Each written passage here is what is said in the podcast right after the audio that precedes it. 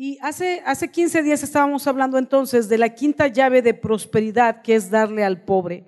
Y veíamos basado en 2 Corintios capítulo 9, versículo 1 al 15, y hemos ido desglosando por versículos, ¿verdad? Esta enseñanza acerca de dar y de cómo el apóstol estaba pidiendo una ofrenda para llevar a los, eh, a los cristianos de Jerusalén que tenían necesidad. ¿verdad? Y veíamos varias cosas importantes, solo hago una pequeña reseña, y veíamos que el dar, dice la palabra de Dios, en el versículo 1 al 2, que es un ministerio. Eso es algo bien interesante, porque entonces podíamos entender hace 15 días que nada más es dar por dar, pero quienes dan tienen un ministerio cuando dan, ¿verdad? Y luego dice que también ellos que daban estaban deseosos de dar, y entonces la gente que tiene ese corazón para dar siempre está deseosa y va un paso más adelante, porque muchas veces no está esperando que el pastor en la iglesia se convoque para dar una ofrenda, para dar en algo específico, sino que van un paso más adelante y ellos siempre están como atentos a ver a quién pueden bendecir, que en verdad tengan una necesidad, que Dios les pueda guiar, ¿verdad? Entonces ellos van un paso más adelante. Y luego también hablábamos de cómo Pablo se jactaba con los de Macedonia, presumiendo de que la iglesia era una iglesia generosa, una iglesia que siempre daba, una iglesia que siempre estaba dispuesta, ¿verdad? Y les decía em, que ellos daban con gozo de tal manera, decía la escritura, que daban con tal gozo que aún ese gozo con el que daban estaba contagiando a otros de gozo para dar. Y se habían empezado a levantar las iglesias para dar, imitando el ejemplo de ellos. Entonces el dar es algo que también se contagia. La generosidad es algo que también se contagia. La generosidad es algo digno de imitar. Amén. Luego eh, también comentábamos que eh, Pablo manda eh, a unas personas por adelantado para preparar la ofrenda, porque vemos que hay ocasiones donde la ofrenda, cuando es una ofrenda más especial, ¿verdad? programada y preparada, ¿verdad? Se planea, la planeas en tu corazón. Cuando hay que dar algo lo planeas en tu corazón, dejas que el Espíritu te guíe y te diga, ¿cuánto voy a dar? Hay ocasiones que inclusive, ¿verdad? Este, se va a levantar una ofrenda y volteas a ver a tu esposa y dices, ¿cuánto vamos a dar? ¿Verdad? De común acuerdo es algo que van a dar, no es algo como normal, cotidiano, pero la cantidad va a ser fuerte probablemente y hay que ponerse de acuerdo, aunque esas son ofrendas especiales o a veces una necesidad fuerte de alguien que realmente lo necesita o en tu misma familia, ¿verdad? Una cirugía, algo que va a ocurrir y se van a organizar entre la familia para apoyar y entonces ¿en cuánto vamos a dar? ¿Con cuánto le vamos a apoyar? Es una ofrenda preparada, perdón, una ofrenda programada. Y entonces veíamos que que el apóstol manda de antemano a unos hermanos, ¿verdad? Para ver que la ofrenda esté lista y no que cuando lleguen apenas se están organizando, ¿se acuerdan? Y decíamos, y entonces imagínate que ahorita de momento levantamos la ofrenda que nos habían encomendado hace un mes y entonces decimos así como, hay lo que puedan, hay lo que caiga, pues qué clase de ofrenda. Ahorita rápido tráete los botes. No es así, ¿no? Es algo planeado. Hay momentos en donde se levanta una ofrenda espontánea, está bien, pero hay otras ocasiones donde la ofrenda es una ofrenda pensada, una ofrenda programada, preparada, porque tú planeas cuánto quieres dar, ¿verdad? Y, a lo mejor hasta lo vas a ir dando como en partecitas para ayudar al pobre, ¿no? Hay veces que ayudas al pobre cuando vas caminando y bueno, le das algo que traes al momento, pero hay veces que ayudas a alguien que tiene necesidad que tú conoces y dices, le voy a dar tanto por tanto tiempo. Es una ofrenda programada.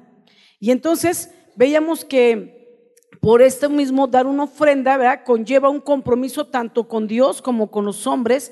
Y veíamos entonces como también la Biblia nos dice en Deuteronomio 23, 21, que cuando hagamos una promesa al Señor no tardemos en cumplirla, porque el que no cumple sus promesas de dar ofrenda, ¿verdad? Cae en pecado por prometer y no cumplir. Y así fuimos viendo puntos importantes, ¿verdad? Y que lo importante de todo esto, lo que Dios ve es nuestro corazón la manera en que damos y el corazón con que damos, que no lo hagamos, que no lo hagamos por obligación, que no lo hagamos eh, de mala gana, ¿verdad? Que no lo hagamos porque nos están exigiendo o nos están obligando o nos están presionando, sino que demos con generosidad. Todo eso estábamos viendo y que cuando hiciéramos esto Dios nos iba a proveer. Versículo 8, por ejemplo, dice que Dios proveerá con generosidad todo lo que necesiten, ¿verdad? Hablando de los que dan. Entonces siempre tendrán todo lo necesario y habrá bastante de sobra para compartir con otros, ¿verdad? Entonces empezamos a hablar de todos los beneficios que se van a venir por dar, porque una cosa es el gozo de dar, pero como Dios nunca es deudor de nadie y no se queda con nada, siempre va a haber bendición de regreso y Dios va a traer bendición y Dios va a traer multiplicación sobre tus finanzas con un propósito. Bueno, dos. El primero es prosperarte más y el segundo te va a dar más para que sigas dando más. Y ahorita lo vamos a ver reafirmado en otros versículos, ¿verdad? Y entonces dar son buenas acciones, también mencionábamos, que siempre serán recordadas por otros, pero también por Dios. Acuérdate que la palabra dice, por ejemplo, en Hechos, que Dios tenía presentes las limosnas y las ofrendas de Cornelio y sus oraciones. Dios las tenía presentes y por ello le envió que buscase a Pablo a Pedro, perdón, para que predicara el evangelio a él y a toda su casa. Y no solo llamó a toda su casa, llamó a su familia y a sus amigos. Y todos se convirtieron y dice que fueron, es más, fue al revés, fueron llenos del Espíritu Santo y luego se convirtieron. ¿Todo por qué? Porque Dios recordó las ofrendas y oraciones de Cornelio. Por si tú pensabas que, que dar ofrendas es dar dinero, dar ofrendas es que Dios te tenga recordado que te tenga presente en sus pensamientos para hacer bien y misericordia sobre ti y sobre tu casa. Amén. Y bueno, hablábamos de Rick Warner también como él, eh, perdón, sí, de Rick Warner que un día le preguntaban, ¿verdad? Que si era pecado ser rico, una vez que hicieron esta pregunta y él contestó, no es pecado ser rico, el pecado es morir rico.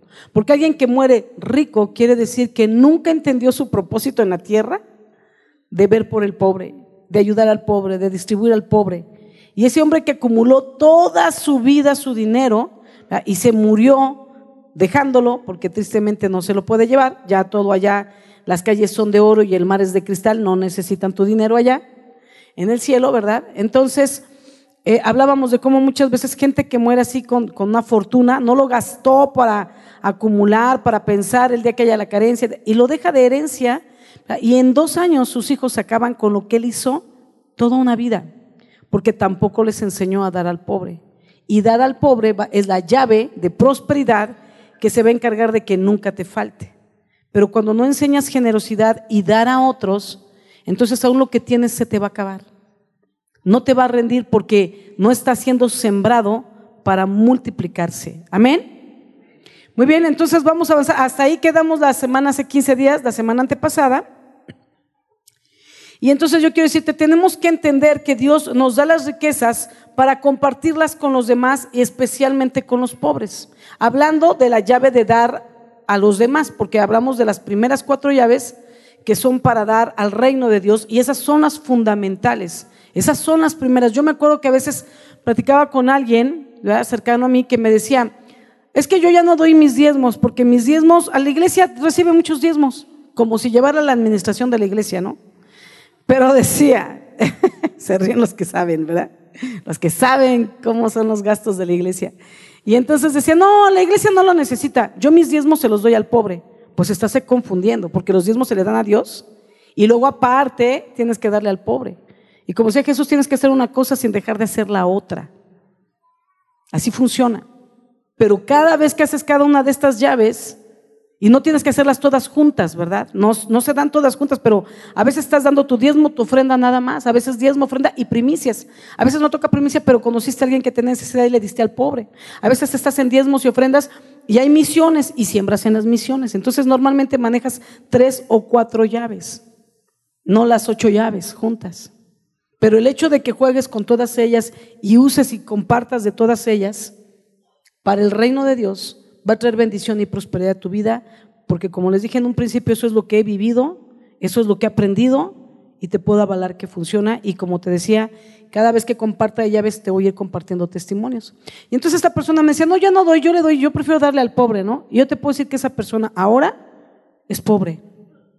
Entonces, ¿por qué es pobre si le dio al pobre? Porque le quitó a Dios para darle al pobre. O sea, cuando tú vayas a dar algo, dalo de lo tuyo no de lo que no es tuyo. Y el diezmo no es tuyo. Dile de al lado, el diezmo no es tuyo. ¿Estamos de acuerdo? Definitivamente no es tuyo. Tú ya estás esperando la quincena. Así como cuando ya esperas la quincena para irte a comer o para irte a, a, un restaurante o para irte a comprar algo que te gustó, así debes de esperar la quincena para darle a Dios lo que es suyo, porque no es tuyo.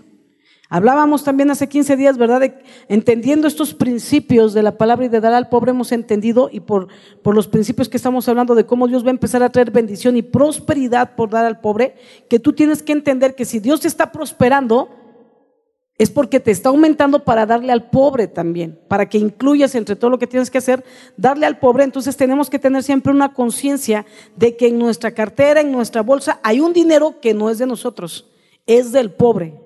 Así que tienes que buscarlo cuando vas en la calle. En lugar que el pobre te busque, busca un pobre a quien bendecir cuando vayas caminando por la calle. Amén. Por lo menos una vez a la quincena. O si de repente hay alguna necesidad en la familia, pues adelante. O una necesidad en la iglesia, adelante. Pero y si no, tú vas caminando y buscas a quien puedas bendecir. Que realmente lo necesite, porque ahorita vamos a ver de ello. Hay gente, y yo, yo era parte de, ¿verdad? Que le damos al drogadicto porque nos pedía, hasta que un día entendí que el drogadicto te pide para droga. Entonces a alguien que se droga no le doy dinero. Le doy comida, pero no le doy dinero. Una ocasión, hablándote de todo esto, estaba con mi hija comiendo en el centro, fuimos a hacer unas compras y nos metimos a un restaurantito a comer. Estábamos comiendo y se metió un chico de la calle, eh, un indigente, y, estaba pidiendo, estaba ahí como parado pidiendo a, a un matrimonio, y vi cómo llegó un mesero y le pidió que se saliera. Y él se salió. Nosotros íbamos acabando de comer y habíamos quedado satisfechas, pero nos había quedado como la mitad de, de, una pechuga con su ensalada. La mitad de todo lo que habíamos pedido nos quedó, pero la partimos con un cuchillo y solo comimos la mitad. Y entonces estaba limpio. Entonces lo habíamos pedido ya para llevar, ya habíamos pagado la cuenta, ya estábamos para irnos. Estaba ya envuelto, empaquetadito para llevar. Y entonces dije, Joana, déjame ir. Y me dijo, ay mamá, qué pena. Le digo, no, hija, déjame ir a darle, ¿no? Porque tiene hambre. Y entonces lo sacaron, a mí me dolió el corazón ver pues que lo habían sacado. Y yo entiendo pues el restaurantero piensa en sus cosas, ¿verdad? Pero, pero yo pienso en las mías, ¿no? Y a mí mi padre me manda que vea por el necesitado. Entonces me paro, salgo y lo alcanzo y digo, hey, hey. Y entonces voltea cuando lo veo. El chavo era un chavo guapo, joven, de ojos azules. Era como un modelo. El chavo ahí se, cansaba a deslumbrar detrás de la mugre de su rostro de lodo y todo, pero estaba guapo el chavo y dije, oye, no puedo creer qué onda con él. O sea, de esas veces que dices, quisiera conocer su historia. Yo pensé que era un hijo de familia de esos que viven en Santa Fe o así, y o sea, a lo mejor cayó unas drogas o algo al punto que se salió de su casa. Porque estaba guapo, así se veía que era hijo de familia eh, eh, como extranjero. Y entonces, pero era un drogadicto.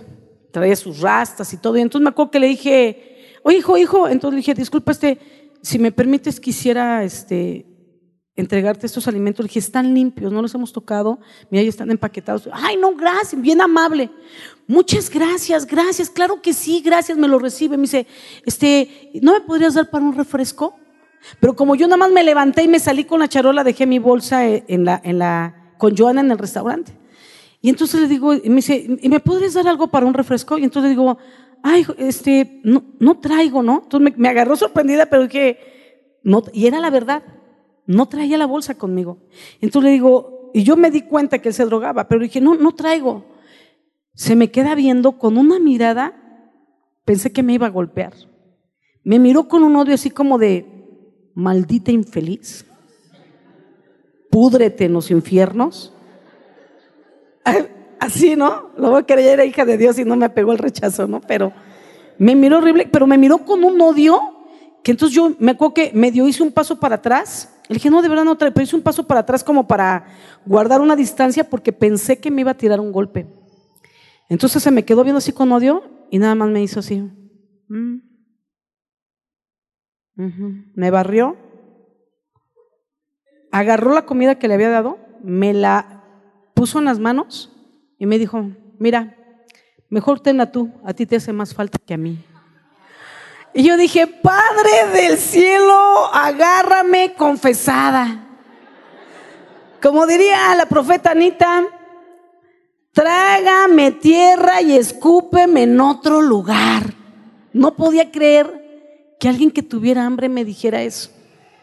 Pero tuve que entender que él no tenía hambre. Él quería dinero para droga. Él me aceptó eso para hacerme una charla, para sacarme el dinero. Pero él lo que quería era dinero. Y así me dijo, a ti te hace más falta que a mí. Y dije, no amigo, acabo de comer, gracias. Pero me sorprendió. Entonces, ese tipo de cosas son las que nos van enseñando y nos van dando experiencias y cosas que también hemos vivido fuera y dentro de la iglesia, que nos van dando experiencias y nos han ido enseñando cómo darle al pobre. Entonces, yo prefiero seguir dando así comida.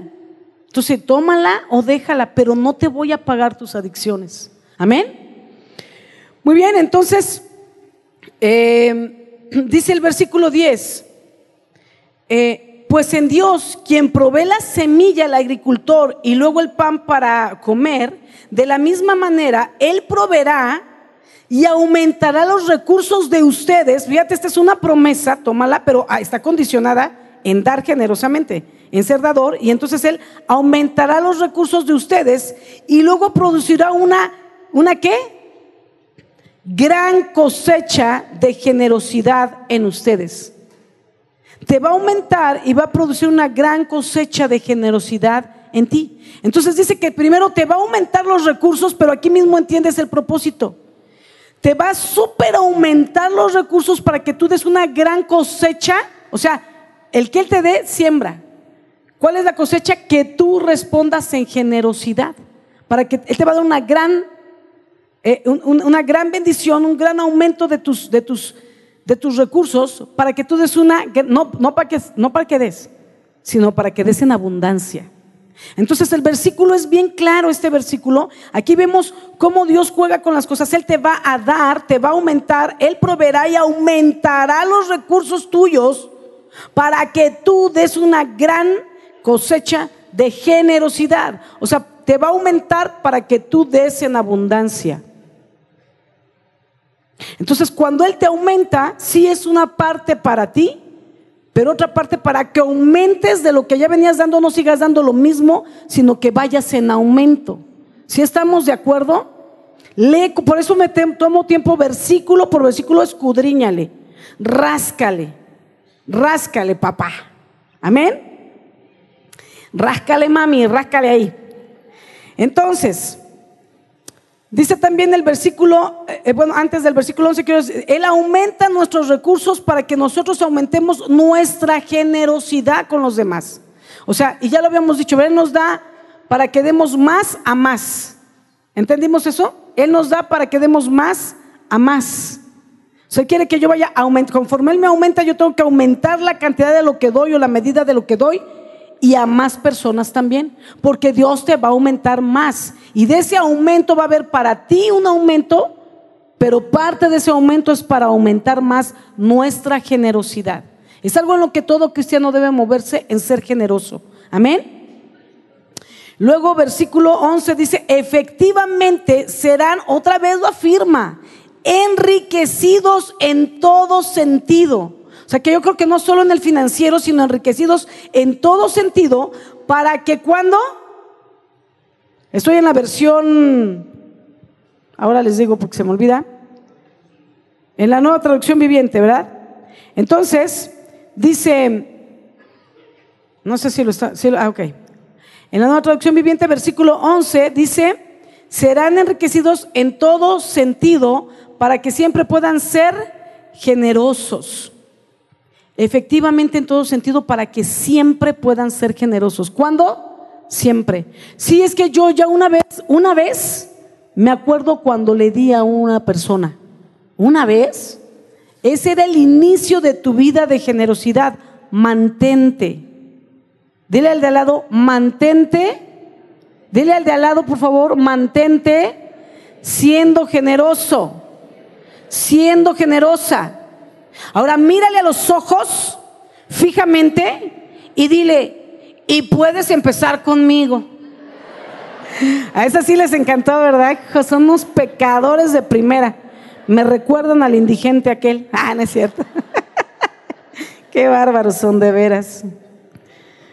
Muy bien, ¿en qué me quedé? Entonces, fíjate qué interesante el versículo. Dice que entonces, para, eh, Él va a aumentar para que siempre puedan ser generosos, no de vez en cuando, no cuando te acuerdes, no de lo que te sobra. porque tienes que programar en tu mente cuando cobres que un pedacito de ahí de una vez lo apartas porque es tu oportunidad cada quincena de ser generoso y mantenerte siempre. Amén. Amén. A ver, amén los generosos. Amén toda la congregación. O sea, los que no, pero hay que aprender, ¿verdad? Hay que empezar. Muy bien, y luego dice, oh, sí, para que puedan ser generosos siempre, y cuando llevemos, llevemos sus ofrendas, está diciendo el apóstol hablándole a la iglesia, y cuando llevemos sus ofrendas a los que las necesitan, ellos darán gracias a Dios. Entonces dos cosas buenas resultarán del ministerio de dar. Se satisfará la necesidad de los creyentes de Jerusalén y ellos expresarán con alegría su agradecimiento a quién? Da sin esperar que te agradezcan. Porque ellos van a agradecer a Dios. Si te agradecen a ti ya fue extra, ¿no? Pero el propósito de que tú des es cubrir la necesidad de alguien y que ellos le den las gracias a Dios por ello. Versículo 13. Como resultado del ministerio de ustedes, fíjate, del ministerio de ustedes, porque acuérdense que es un ministerio, ellos darán la gloria a Dios, pues la generosidad de ustedes tanto hacia ellos como a otros, los creyentes demostrará que son obedientes a la buena noticia de Cristo. Y aquí vemos una vez más que dar a los pobres, digo una vez más porque igual que dar las, a las misiones, ¿verdad? Lo hablábamos, va a provocar que el nombre de Dios sea glorificado. Imagínate un pobre que no tenía que comer y tú le siembras, le das algo, ¿verdad? Le das una ofrenda ¿Ve qué va a decir? Gloria a Dios, no teníamos que comer hoy. Sus hijitos, mamá, mamá, les ha, mire, yo lo he vivido y sé que muchos de ustedes lo han vivido también. Que no había para comer y tú dices, vamos a orar y Dios va a proveer, no se preocupen. Y horas en la mañana y para la tarde te están tocando con una olla de, de pozole que le sobró al vecino de ayer la fiesta, pozole para toda la semana. Y los niños dicen, ¡Oh, mamá, y oramos hace ratito y le dijiste y tú dijiste y él dijo y su palabra. Y, ven a un Dios que nos... Que, ven a un Dios que sus ojos no pueden ver, pero que a través de sus acciones fluyendo en nosotros, siendo generosos, pueden ver y conocer y experimentar y sentir, aunque como diría Lily Goodman, mis ojos no le puedan ver, lo veo. Amén. Y de eso se trata. Y entonces tú provocas que la gente pueda ver a un Dios que sus ojos no pueden ver, pero el resto de tus sentidos no puede negar que es real, que existe y que es verdadero, porque es un Dios de milagros, el mismo Dios de ayer, hoy y por los siglos. Amén. Lo hemos vivido, lo hemos experimentado. Nos ha tocado recibir y nos ha tocado dar a otros y que esos otros digan, wow, gloria a Dios porque Él escuchó mis oraciones. Y ese es el propósito. Y que cada vez que seamos generosos, cada vez, porque dice que siempre lo seamos, porque con ello vamos a provocar que cada vez que seamos generosos, la gente glorifique el nombre de Dios. Y no solo como lo, hablábamos en las misiones, van a decir en ese momento, wow, gloria a Dios, sino que van a llamar a la tía y decir, tía, ¿te acuerdas que no tenía mi mamá? ¿Te acuerdas que te conté? Y fíjate que entonces, y van a contar ese testimonio mucho tiempo, la mamá y los hijos y el papá a muchos otros y ellos a su vez a otros y otros. Y cuando esos otros y otros y otros un día hablen de Dios y van a decir, como una vez yo oí de alguien que contó el testimonio de otro, aunque nunca conocen a quién, de quién, de quién, de tantas cadenitas, de tantos eslabones de la cadena, ¿verdad? Que ya se recorrieron, pero y así oraron y les llegó la comida. ¡Wow! ¡Qué tremendo es Dios! Y otra vez el nombre de Dios vuelve a ser glorificado. De eso se trata la vida cristiana de glorificar el nombre de Dios. Amén. Tiene que ser una acción que produzca la reacción de decir gloria a Dios. Y no solo decir gloria a Dios, yo glorifico, gloria a tu nombre, pero con acciones.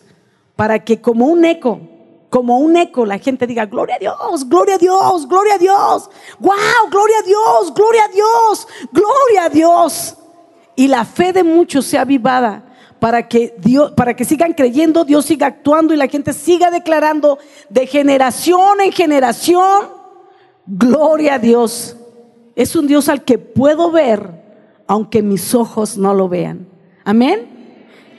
Gloria a Dios. ¿Ok? Verso 14. Y ellos orarán por ustedes con un profundo cariño debido a la desobediencia, debido a la desbordante gracia que Dios les ha dado a ustedes. Ahora fíjate qué interesante, dice que entonces la gente que reciba va a orar por ti, va a orar por ti con mucho cariño por la desbordante gracia que Dios te da. ¿A quién le da la gracia? ¿Al que recibe? No, al generoso. Fíjate bien para quién va la gracia de Dios. Porque a ti te dan y dices, ay, ay, Dios me ha dado gracia. No, la gracia es para el que da. Y prepárate porque le va a dar más. A ti todo solo te salpica la gracia de aquel que te dio. Versículo 15. Gracias a Dios por este don que es tan maravilloso que no puede describirse con palabras. Dar entonces es un don, porque aquí lo dice, es un ministerio y es una llave de prosperidad que va a traer bendición y multiplicación sobre tu vida para que vivas mejor, pero que sobre la abundancia que Él te dé, sobreabundes en aumentar a las personas que les das y la cantidad que das. Amén. Muy bien. Ahora, voy a la segunda parte. Y quiero enfatizar mucho en este, en este punto porque es el punto de saber cómo dar, ¿verdad? Ya hablé de dar, pero voy a hablar del otro lado, de los que reciben, ¿verdad? Quiero enseñarte la super importancia de dar, pero enfatizar cómo hacerlo, porque de verdad hay que saber dar. Ya vimos que es un don y un ministerio, entonces hay que aprender cómo hacerlo.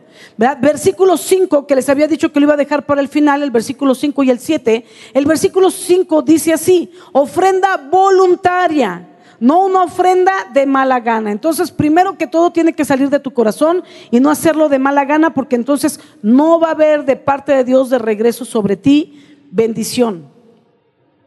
La Reina Valera 60 en ese mismo versículo 5 dice así, perdón, que la ofrenda esté lista como de generosidad que, esté lista, que haya salido tu corazón y no como exigencia nuestra, no que te estén obligando a darlo. tú tienes que tener un corazón generoso para dar. Y luego versículo 7 dice, cada uno debe decidir en su corazón cuánto dar y no den de mala gana o bajo presión. Y solo con esos dos versículos te desgloso todos estos puntos para ir cerrando. Hay muchas personas dentro y fuera de la iglesia que cuando captan que una persona es generosa, que una persona tiene dinero y que no le cuesta soltar ese dinero, ¿verdad? Quieren aprovecharse de la gente y sacar de la gente constantemente lo más posible. ¿Y por qué digo aprovecharse? Porque si fuera una vez, está bien. Pero siempre que tienen necesidad van con esa persona a pedirle. Van con esa persona a contarle sus problemas, nomás para que se entere, para que de la persona generosa salga el decir, no, yo quiero darte. Pero siempre te cuento, siempre te cuento, siempre te cuento, siempre te cuento. Siempre te cuento. Eso es abusar de la persona. Porque no puede ser. Porque la ayuda es algo temporal o de una sola exhibición en algo específico para que te levantes, no para que te mantengan. Amén. Entonces, todos estos puntos que te voy a ha sido a lo largo de tantos años en el ministerio y que hemos aprendido y que hemos visto problemas en la iglesia, situaciones, quejas, gente que se ofende y se va de la iglesia porque le prestó a alguien que nunca le pagó, porque le dio a alguien que le pedía y le pedía, hasta que después de mucho esa persona generosa se da cuenta que ha sido usada y lastimada se va de la iglesia. Entonces te quiero enseñar de muchas cosas y que no voy a contarte historias así como tan específicas y nombres, porque no es el punto, pero lo que sí quiero que entiendas es que esto está avalado y que no es una vez que, o que solo te está pasando a ti, o que solo una vez pasó, sino que esto se mueve constantemente en la iglesia y tenemos que ser cuidadosos y entender, como dice el versículo 7, que yo debo decidir en mi corazón cuánto dar, no en el corazón del que me pide, sino en mi corazón, y no debe ser de mala gana, pero también debe ser, no debe ser bajo presión, porque la gente, ¿qué pasó? ¿Sí me vas a prestar? ¿Qué pasó, manita? Ándale, sí, manita, me vas a prestar. Manita, ¿qué pasó? Es que ya me urge pagar, manita. ¿Qué pasó con el dinero? O los varones, ¿qué pasó entonces con esto, este bro? Sí, bro, este, ¿qué pasó, bro? Mira, no, tú préstame y vemos y hacemos y, y yo veo cómo, verá, yo mato, este, mato, este, robo, masco chicle, a ver cómo le hago, vendo chicle en las esquinas, pero yo te pago. Y, te, y tú así como que no tienes el dinero. Miren, ha habido ocasiones que gente presta. Yo lo viví. No prestas de lo que no tienes. Si no tienes, por favor, escúchame, no prestes. Pero está la presión y que te hacen sentir tan mal y que te sacan hasta citas bíblicas que, que sabes qué haces, tomas de tu tarjeta de crédito que ese dinero no es tuyo, es del banco. y sacas de la tarjeta de crédito o prestas la tarjeta de crédito para que la para ayudarle por su insistencia, pero dice que no tiene que ser bajo presión. Y le sueltas la tarjeta y luego ni te paga la tarjeta ni los intereses y te quedaste con la deuda. Casi que digo levanten la mano, pero no lo hagan. Yo sería la primera. Pero eso no es bíblico y va en contra de la palabra porque dice la palabra que no seamos deudores de nadie. Esta persona que te pide tiene deudas, ya es deudor y te está haciendo deudor a ti porque tú estás pidiendo con intereses para prestarle porque es el hermanito, porque es el líder, porque le quieres ayudar a salir adelante, porque es tu familiar. No, tú no puedes endrogarte. Porque entonces estás acarreando todo esto que hemos hablado de prosperidad, lo que estás acarreando es maldición financiera por tomar un dinero que no es tuyo dinero a réditos, dinero en intereses, dinero que dices, era la colegiatura de mi hijo y se lo presté. De verdad, sin falta, el viernes te lo pago, pero no te dijo el viernes de qué año. No te dijo de qué año. Y de momento, mira, son así de, por favor, y préstame, mira, manito, sí, manita, linda, hermanito, bro, que, que, te baje en el tercer cielo, Mateo, Marcos, Lucas, Juan, el nombre que te pongan, buen samaritano. Bien lindos, el viernes sin falta, ¿qué hora quiera? A las 10 de la mañana temprano estoy para pagarte. Llega el viernes a las 10, 11, 12, 10 de la noche. No te pago. Dices, me voy a esperar, a estar presionado, a estar consiguiendo el dinero. Mañana. Y, te, y le llamas y ahora el tono es diferente. Oye, hermano, perdón, es que te llamaba, ya ves que lo de la colegiatura, pues hablé a la escuela, me dan chance el lunes, pero no, pero no tengo, es que sabes qué, perdóname, pero ahorita no tengo. Es que no, no conseguí. Oye, es que te di lo de la colegiatura. Sí, pero no lo conseguí. Es que sabes que si no, no le van a hacer los exámenes. Y me dijo, bueno, es que no tengo, ¿qué quieres que haga? O sea, tú tienes que tener misericordia y todo para dar, pero cuando tú les pides, págame. Se acabó la misericordia. O sea, te estoy diciendo que no tengo. ¿De dónde quieres que le rasque las piedras? Como si fuera su dinero, pues si te deben tu dinero y te hablan en ese tono. Por eso, sin presión. Que no te presionen. No tengo, no tengo, bro. Pero sabes que si tengo, como diría el apóstol, no tengo oro ni plata, pero lo que tengo te doy, hermano. Dejo orar por ti. Ya si el hermano te dice, como me dijo a mí el chico de los ojos azules, no, ¿sabes qué? Quédate tu oración, te hace falta más a ti. Mira, te impones más y dices, Señor, tráeme bendición y prosperidad. Yo sí lo recibo y lo creo, amén. Dame más, Señor. Amén. Porque nada más quieren tu dinero, pero no quieren tu oración. Si no tienes, dales una oración, porque el Dios Todopoderoso que todo lo tiene, dueño del oro y de la plata, se va a hacer cargo. Entonces no lo digo para que seas egoísta, lo digo para que no te presionen a dar lo que no tienes o si no tienes paz de dar. Porque hay gente que a veces no nos da paz y no tienes que prestarle porque si no te da paz, ¿quién crees que está detrás de eso, de esa inquietud? ¿Quién? ¿Quién? No, si tú tienes una inquietud de no darle a alguien, de no prestarle, ¿quién te está inquietando para no hacerlo? Dios te está deteniendo. El Espíritu Santo diciendo, no le des, no le des. Obedece la voz del Espíritu Santo antes que la voz de la persona que te presiona, porque la ofrenda sale de dónde? Del corazón. Te tiene que nacer a ti. O sea, no a la persona, la persona lo que tiene es necesidad, pero te tiene que nacer a ti. Ahora, entonces, el dador decide a quién le va a dar y a quién no. Eres tú quien decide, no la persona quien decidió que tú le des. Tú decides darle a alguien. Y luego tienes que decidir cuánto. Tú lo decides. A lo mejor alguien te pide 10 mil pesos y tú dices, ¿cómo? No, no tengo 10, pero mira, te puedo prestar dos. ¿Para cuándo me los pagas, dijiste?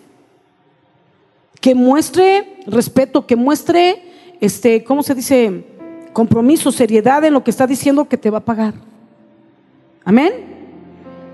Aunque te pida 10, si tú nomás quieres prestarle dos o mil, está bien, no tienes que darle los 10 porque, aunque los tengas, ¿eh? No es tu obligación, lo que te sale en el corazón. Porque lo demás está siendo forzado y la palabra de Dios, Dios te está enseñando que no tiene que ser bajo presión. Luego, si te piden, no estás obligado a dar. Préstame. Porque acuérdate, en la generosidad es, a mí me nace dar, no que tú me vengas a quitar o a pedir. A mí me tiene que nacer. Otra, tres, no tienes que dar la cantidad que te piden. Esa, ya te lo dije, ¿verdad? Te dicen diez y tú dices, pues te presto dos. No, man, entonces que necesito diez, pero te presto dos, pues sigue consiguiendo, ¿no? Por otros lados. ¿Sí me explicó? Lo que te nazca. Luego, no permitas que gente te presione para darles. Punto cuatro. No te pueden presionar, porque el versículo 7 dice que no sea bajo presión. Y entonces estás dentro del orden bíblico haciendo la voluntad de Dios porque cuando tú quieres ser más bueno que Dios, ay, no es que pobre, sí estoy presionada, pero pobrecito, entonces queremos ser más buenos que Dios y entonces las cosas se nos van a caer porque nadie es más bueno que Dios y Dios es sabio y nos enseña y nos previene. Amén. Luego tenemos que detectarlos, detectar esas personas que, que te agarran la medida porque te piden una vez, dos, tres, diez siempre están hablando de su necesidad para manipular. Es que no tengo, pero ya estoy llorando. Ya Dios me mostró que Él va a proveer, va a usar a alguien, va a usar a alguien para proveer mi necesidad. O sea, tú. Eso se llama manipulación. Yo normalmente, fíjate que cuando doy, cuando doy, sale de una conversación de que estamos hablando de X, de otro punto, y luego dice, no, que esto que lo otro. Y le digo, pero tú ya fuiste a Peniel. Y no, no fui. ¿Por qué no has ido? Tenías que haber ido. Bueno, es que ahorita los recursos, y, o sea, que ella no vino a decirme, no voy a ir a Peniel porque no tengo. No fue así. Ella me salió otra cosa, yo le pregunté a Peniel, salió que no fue. Ya me estoy saliendo del tema con el que estaba yo hablando con la chica, pero yo estoy preguntando, ella me está contestando, le digo, ¿y por qué no fuiste? No, es que no, bueno, hubo una situación ahorita, no había dinero en la casa y hemos pasado un tiempo difícil. ¿Por qué? ¿Qué pasó? Y yo pregunto. Entonces yo doy, porque yo quiero, porque yo pregunté, no porque me vienen a contar su historia de violín. Lo digo con amor y con respeto, porque todos tenemos necesidad y sufrimos, pero a veces te cuentan la historia de violín, ¿verdad?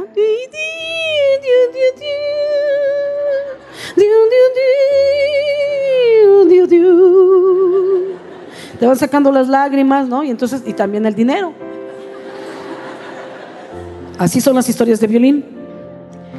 Este, entonces tú decides, ¿no? Yo lo doy así o también cuando me entero por terceros, ¿no? Que alguien me dice, no, que fíjate que, ¿qué crees que una hermanita que llegó y son nuevos en la iglesia? ¿Y qué? No, esto y esto, y, llamo ni me cuenta, o alguna de mis líderes, fíjate que esto, y, que, no, y así, y entonces ahorita se les cayó la casa con él, no inventes, y, no, y se quedaron en la calle, y, no, y entonces yo les digo, a ver, Vamos a ver cómo, ¿dónde está? No, ahorita están viviendo en tal casa. Bueno, en cuanto empiecen a levantar su casa, avísame Hacemos una colecta en la iglesia, nos cooperamos, quién tiene una mesa, quién tiene un refri, un colchón, una cobija, y le empezamos a armar la casa, unos platos, tazas, vasos, lo que se necesite y le armamos en grande. ¿Sí me explicó? Y me incluyo. O luego me entero igual por terceros de otra situación, digo, dile que yo quiero darle una ofrenda. Pero me enteré por alguien más. No me lo mandaron decir con ese alguien. Salió el tema. Y Dios pone en mi corazón y sale de generosidad. Nadie me torció el brazo ni me sacó el violín. ¿Ok? Luego entonces, siguiente punto. Seis, no ellos, sino Dios debe ponernos en el corazón el dar, no que ellos te están poniendo en el corazón, ¿verdad? Siete, tú decides al dar si es solo una exhibición lo que vas a dar. Por ejemplo, le voy a dar mil pesos, ¿no? O le vas a dar por un tiempo, no, pues por cada quincena le voy a dar 500 pesos por un año. Por ejemplo, estoy hablando, ¿no? A lo mejor un familiar que quieres ayudar que se levante, yo le voy a apoyar, o en los estudios al sobrino, le voy a apoyar con la mitad de la colegiatura. ¿Cuándo? ¿Todos los años? ¿Un año? ¿Medio año? Pero pon los tiempos y establecelos, porque si no, después la demanda es que ya si no les das más, después te dejan de hablar. Entonces, yo por medio año te voy a ayudar con la mitad de la colegiatura, o con tu colegiatura este primer año. O sea, sé específico, sé específico en lo que vas a dar, porque después se convierte en reproche tu generosidad. No lo digo para asustarte a no ser generoso, solo para que aprendas cómo serlo. Amén. Porque hay que ser generosos.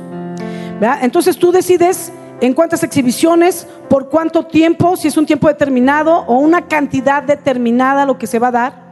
Número 8, no des siempre a la misma persona, así te vas a evitar lo que te decía que alguien se aproveche de ti. Entonces esa persona de repente me dices, ¿qué crees que ahorita no puedo porque estoy apoyando a alguien más? Que sepa que tú no eres su minita de oro. ¿Sí? Entonces distribuye. Dale a diferentes personas. Un tiempo ya ayudaste a este, ahora voy a... No, voy a comité que siempre me da. No, ahora dale a alguien más para que distribuyas esa bendición y la otra persona no se enconche, que luego ya ni trabaja y se hace codependiente de ti. Este, nueve, si das ayuda para que invierta y se levante, le das ayuda a alguien para que invierta y se levante, y esta persona no se levanta financieramente, no le des más. Al fin y al cabo la palabra dice en Mateo 25, perdón, no en Mateo, no en Mateo no. Segunda Tesalonicenses 3 dice que el que no trabaja, que no coma. Fíjate qué fuerte, porque una cosa es darle al pobre y otra cosa es darle al flojo. ¿Entiendes la diferencia? O sea, el pobre está pasando una racha, el flojo nunca va a querer trabajar. Y cuando encuentra quien le dé, se va a dejar mantener. Entonces tú le vas a dar a alguien, ¿sabes qué? Mira, ten para que te levantes, el negocio, ten, invierte. Hay veces que ve hermanos o así, lo dicen, nos cooperamos entre todos para un Uber, ¿no? Ten para tu Uber, ¿no? Pero échale gana. No, ya a los seis meses ya que le robaron las llantas, que se le ponchó, que ya, la tenencia no la pagó. Mil cosas que pasan así, ¿no? Le das para el negocio, ten para que inviertas en dulces que vas a vender. No, ya se los comió todos, ya se acabó el dinero, compró. La más le quedaron las envolturas, que no traían relleno adentro. Entonces no le vuelvas a dar así, porque tú te vuelve a tirar la mano para que le vuelvas a dar. No, es que ya vi otro negocio. Y le das dos veces. Y otra vez se le cayó un Entonces, el problema es que él es flojo o no sabe administrarse, que ese es otro punto importante. Entonces, eh, si das ayuda, ok, ya eso ya le dije. Decimos por no le des el pez, enséñale a pescar. Te doy el pez una vez, dos veces para que pruebes. Después no te voy a dar el pez, te voy a enseñar a pescar para que tú vayas por tu propio pez. Número 10, te piden prestado y luego no te pagan. Y justo cómo nos pasa, ¿eh? porque dicen así, mira, nos ha pasado en varias ocasiones, te piden prestado. Prestas y cuando ya estás cobrando te dicen, ¿cómo quieres que te pague si yo no tengo? No, lo que no puedo creer es cómo tú teniendo tanto, me cobras. Pero si me pediste prestado. Sí, pero tú tienes mucho. O sea, cuando te pidió te dijo que te iba a pagar. Pero cuando te tiene que pagar te dice, ¿cómo es posible que tú me pidas que te pague cuando tú tienes mucho y tú sabes que yo no tengo? Yo he oído varias veces ese caso.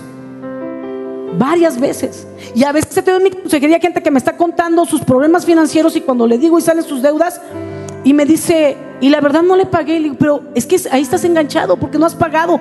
Paga porque estás bajo maldición financiera. Y me dice, no, pastor, es que es que yo pienso, ¿por qué le voy a pagar si tiene tanto dinero? Y yo, porque no es tu dinero. Devuélvelo, porque eso se llama robar. No importa si le robas al pobre Robin Hood, digo, al rico, para darle al pobre Robin Hood, o sea, para darte a ti mismo. O sea, el Robin Hood no es bíblico, es robo. ¿Sí estamos de acuerdo? Muy bien. Este, número 11, no hagas negocios con hermanos de la iglesia. Dile al de al lado, ¿ya oíste? Ni lo pienses, no cuentes conmigo. No sabes el número de problemas que llegan a la oficina de mi esposo. ¿Y sabes cuál es el problema? Que se organizan entre ellos, hacen el negocio, se ponen de acuerdo, les va mal, uno siempre es más listo que el otro y le roba al otro, o no le paga, aunque no fuera su intención, al final del día todo se cae y no asumen como, así como dijimos, Michi Micha le entramos, pues Michi Micha pagamos la deuda si se nos cayó el negocio. No, no, eh, eh, se empiezan a lavar la mano, el más listo se, se lava las manos y se zafa, ¿verdad? Y luego todo el mundo llega a la oficina. Con mi esposo, pastor, es que entra un negocio con el hermano, con el líder. Por favor, no importa que sea un líder, escucha, no importa si mi esposo te dice que vamos a hacer un negocio, no le entres. Al fin y al cabo nosotros a una sola cosa nos dedicamos porque dice la palabra que no podemos servir a dos amos porque con uno quedamos mal. Así es que aunque sea un líder, si te dice vamos a entrar a un negocio, no, no, porque cuando se trata de dinero, siempre va a haber diferencias. Y entonces imagínate diferencias entre una oveja y un líder. Es de mal testimonio. No podemos hacer eso. No puedes entrar en negocios con hermanos de la iglesia. Porque alguien va a fallar. Y luego vienen, primero toman la decisión solos, sin pedir consejo, pero luego vienen porque quieren que mi marido vaya y le cobre al hermano, que le pague al otro lo que le debe. ¿Por qué? Si nunca vinieron a consultarle si podían hacerlo, ¿por qué cuando viene el problema si vienen a decirle, hermano, presiona al hermano para que me pague. Y la mayoría de veces una de las dos partes se ofende y se va de la iglesia. Es que queriendo ayudar al hermano y entraste en el negocio. Mira, yo vendo las pepitas, pero tú metes la lana. No. No. Porque al final del día alguien se va a terminar yendo de la iglesia y estás golpeando al cuerpo de Cristo por usar a los hermanos de la iglesia para hacer tus negocios dentro que al final no funciona. Y mira, escúchame, no lo haces intencional, pero el negocio se va a caer. No va a funcionar y se van a... Si hasta entre hermanos y familiares se pelean, el tío con el sobrino en el negocio. Imagínate entre hermanos cristianos. Es que yo pensé que como era cristiano, pues entonces empieza tú que también eres cristiano, perdónale la deuda. ¿Verdad que no? Entonces mejor no hagas negocios con hermanos. Por favor, no lo hagas. Y cuando alguien te pida hacer un negocio, quiero que por favor escúchame, vengas a mi esposo, le toques a la oficina y le digas, tal hermano me está pidiendo que haga negocio con él. ¿Usted qué me dice, pastor? Uy, porque si vinieras antes a preguntar, usted dice, no, lleva haciendo negocios con 10 hermanos y con los mismos ha pasado el mismo problema. Pero como no preguntas, te enteras cuando ya eres el número 11. Ok. Número 12. El problema de algunos, de algunos hermanos, no es el dinero, sino la mala administración. Entonces tú tienes que saber a quién le vas a dar. Dios mismo les da a ellos, les ha bendecido, ¿verdad? Pero no les rinde porque no saben administrar. Entonces tú a veces dices, el hermano es pobre y le das, y otra vez lo ves pobre y le das, o le das a este. A veces tienes que preguntar para ir aprendiendo. Porque a veces el problema de ese hermano no es que es pobre, el problema del hermano, de la hermana es que no es buen administrador. Entonces no importa cuánto le prestes, no importa cuánto le regales, nunca va a tener porque no sabe administrar. Y yo nada más te dejo así para eh, Mateo 25, 15 y hacia abajo le vas leyendo y habla de cómo, habla de los, de los, eh, de los talentos. Cuando uno dice que que Dios dio a tres hombres talentos. A uno le dio cinco, a otro le dio dos y a otro le dio uno. El de cinco los convirtió en diez. El de dos los multiplicó a cuatro y el de uno dice que lo enterró. Y cuando vino el Señor a pedir cuentas, el, de, cinco dijo, Señor, me diste cinco, te entrego diez. El de dos dijo, me diste dos, te entrego cuatro. Y el de uno dijo, ahí sabía que tú comes de lo que no trabajas, ta, ta, ta, ta. Enterré el uno que me diste, aquí está. Lo desenterró y le dijo, ahí está tu dinero. O sea, no hizo nada al respecto. Flojo, no entregó frutos, no dio resultados. Y entonces dice que el Señor se, se enoja, con, eh, su Señor con él dice, efectivamente, al menos lo hubieras metido al banco, o sea, si no lo trabajas flojo, lo hubieras metido al banco para al menos entregarme eso con los intereses. No tenías que mover un dedo, solo meterlo al banco. Pero no lo hizo porque es flojo. Y entonces miren qué interesante. Dice, quítenle a este el uno que se lo di y dénselo a quién?